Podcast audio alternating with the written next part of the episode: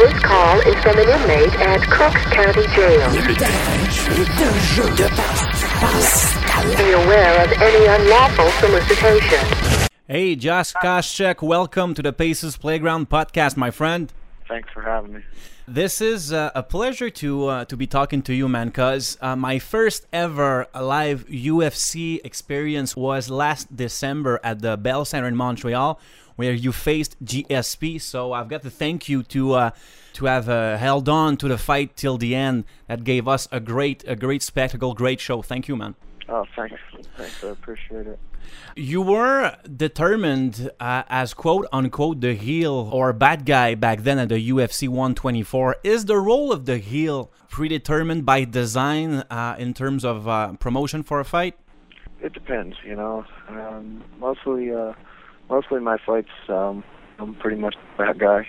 Um, but uh, for the fight with Georges St. Pierre, definitely, you know, he, he's a, he's a, his character is you know, squeaky clean, and uh, you know, he puts off a good image. Um, so you know, I just wanted to for that fight to get 124, build the fight as big as possible, and we did that. You know, we we sold out. You know, 30 minutes at the Bell Center, and you know, pay per view to boost the numbers, and uh, you know, it was it was a, it was a good fun night for us.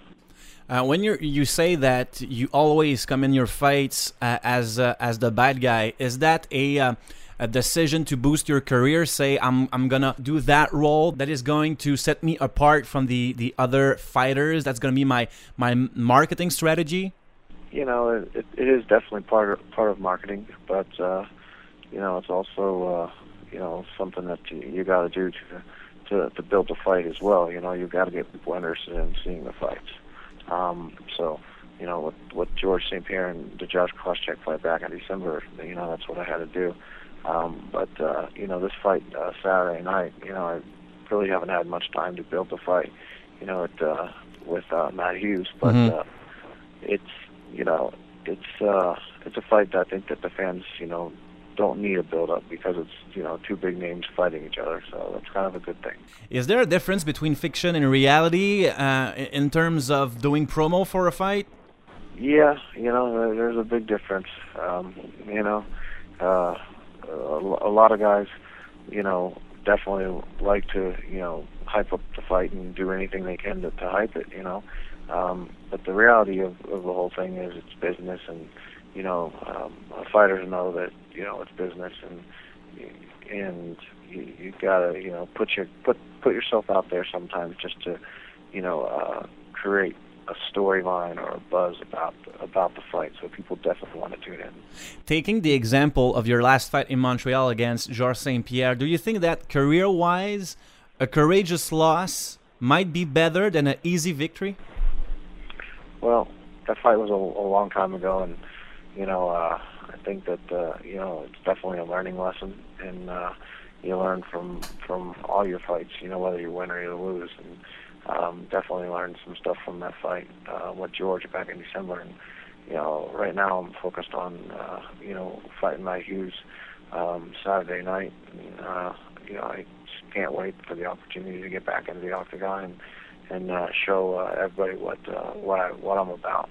Just before we get to your preparation for your fight against Hughes, maybe a quick word on the situation with Nick Diaz at the UFC 137, because you were in that situation a long time ago, uh, dealing with the pressure of a main event, uh, dealing with the pressure uh, to face the welterweight champion GSP. So, what do you think happened in the mind of Nick Diaz? Did you know the guy, or uh, Yeah, I don't really, I don't really know Nick Diaz that well, so um, yeah, I really can't comment on what what uh, he's going through as a as a person. But um, know, I definitely know that uh, you know when you're required to do so much press, it, it sometimes can get overwhelming for a fight, and uh, you know, especially being a main event, and this is his big first main event, you know. So I'm sure that uh, you know there was some pressure on that, and you know, pressure on uh, uh, traveling a lot, and there's a ton of media involved. And, and it's it's actually there's two jobs when you you're you know when you when you're the main event. It's one you got to train and fight, and uh, two you got to do PR and press. And uh, you know I'm just uh, probably assuming that uh, you know it got a little overwhelming for him.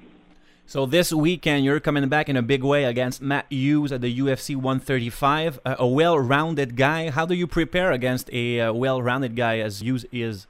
Well, um, you know, Matt Hughes is a, I believe, is a fun fight for me. Um, you know, I believe that I'm better in every, every area.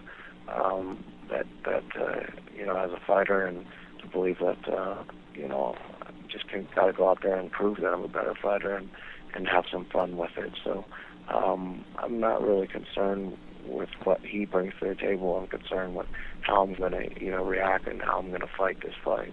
Um, you're coming off a loss against GSP. He's coming off a loss against BJ Penn. Do you think that's going to add into the intensity of the fight?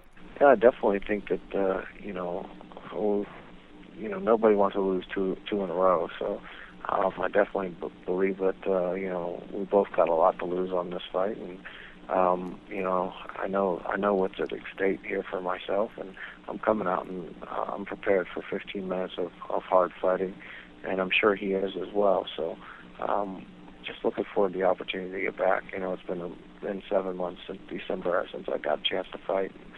Uh, I'm hungry right now, and I just want to, you know, make this weight and, uh, and and win the fight. Well, Josh, thank you so much for taking the time to uh, to be talking with us. Uh, the best of luck against Matt Hughes this weekend at the UFC 135, and we'll be looking forward to talking to you again, sir. Thank you, sir. www.terraindejeu.ca